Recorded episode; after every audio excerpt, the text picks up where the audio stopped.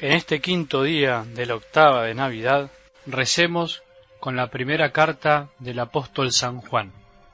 En el nombre del Padre, y del Hijo, y del Espíritu Santo. Queridos hermanos, la señal de que conocemos a Dios es que cumplimos sus mandamientos. El que dice yo lo conozco y no cumple sus mandamientos es un mentiroso, y la verdad no está en él.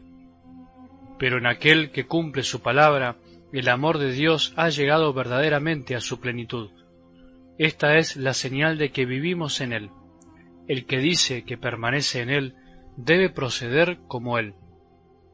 Queridos míos, no les doy un mandamiento nuevo, sino un mandamiento antiguo, el que aprendieron desde el principio.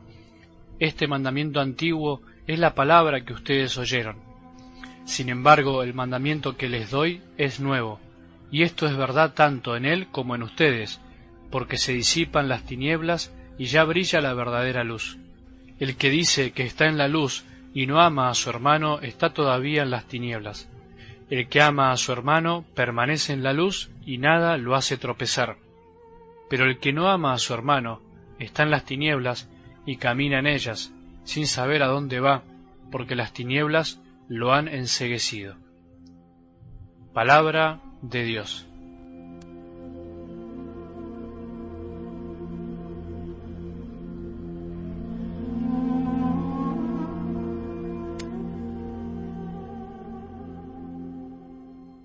No te olvides que seguimos en tiempo de Navidad.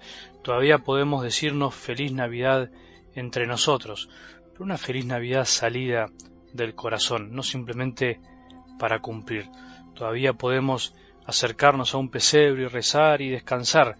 Todavía podemos disfrutar de este tiempo tan lindo para digerir tanto amor que recibimos de este pequeño niño que lo único que desea es ser amado por cada uno de nosotros. Tiene sed de ser abrazado. ¿Quién va a amarlo si no lo hacemos nosotros que decimos que creemos en él? Te sigo proponiendo seguir lentamente con la lectura, escucha y meditación de la primera carta de San Juan. Por si te sumaste a los audios en estos días, te recuerdo que por una semana, salvo algunas interrupciones, reemplazaremos el Evangelio del día por esta linda carta que también nos aporta mucho material para rezar y aprender sobre nuestra fe.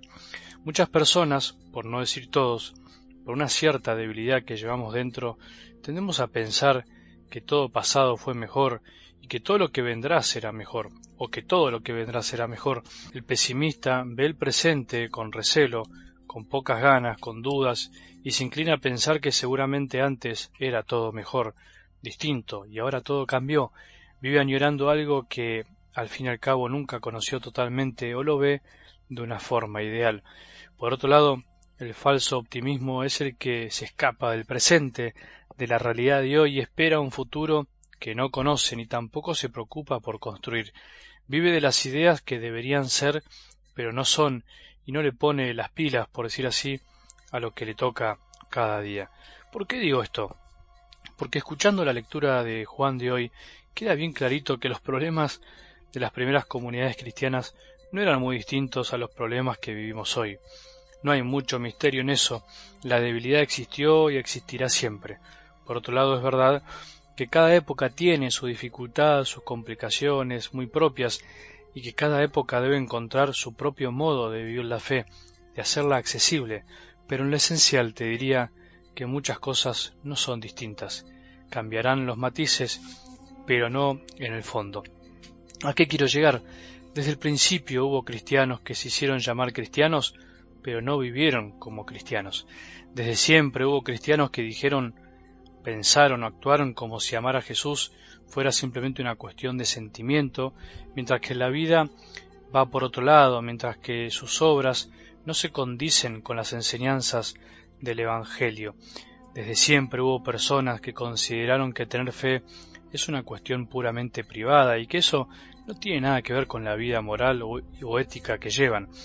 Desde siempre hubo cristianos que, en vez de unir, separaron, que en vez de amar a Jesús en los hermanos, intentaron amarlo solo en sus corazones.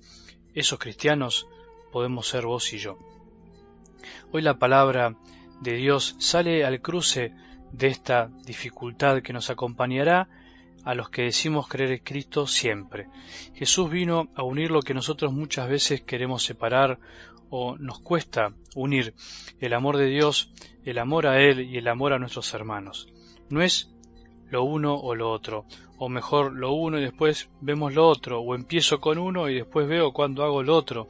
No, son las dos cosas, y ambas vividas se transforman mutuamente en prueba de la existencia de la otra.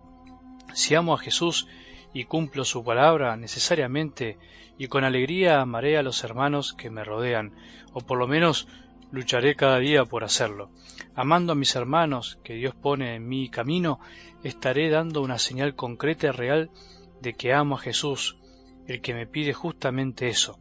No se puede amar a Jesús verdaderamente si no amamos lo que nos pide y a los que nos pide, a los que Él mismo ama con todo su ser, nos guste o no.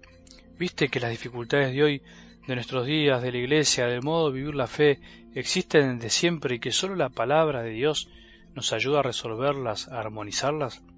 Lo importante es encontrar desde la palabra de Dios caminos nuevos para ser fieles a los que nos pide y enseña. Mejor es callar y amar. Muchas veces en la iglesia hablamos demasiado y amamos poco, o amamos algo y hacemos propaganda. Mejor es amar a Jesús en los otros y dejar de mentirnos con tantas vueltas y teorías, dejar de dar un culto vacío, sin alma y sin amor. El camino es conocido, no es nuevo, ya lo sabemos. No hay que esperar nuevas revelaciones o directrices de la voluntad de Dios. Tenemos que ponernos juntos, manos a la obra y empezar a amar a Jesús en los otros y a los otros con Jesús porque sólo eso dará luz a un mundo que lo único que le interesa es crear rivales y enemigos de todo tipo y en todo lugar. Nosotros somos de la luz, no estamos para eso. Nosotros fuimos alcanzados por el amor de Jesús para que otros también lo alcancen o se dejen alcanzar. Que tengamos un buen día y que la bendición de Dios, que es Padre misericordioso, Hijo y Espíritu Santo, descienda sobre nuestros corazones y permanezca para siempre.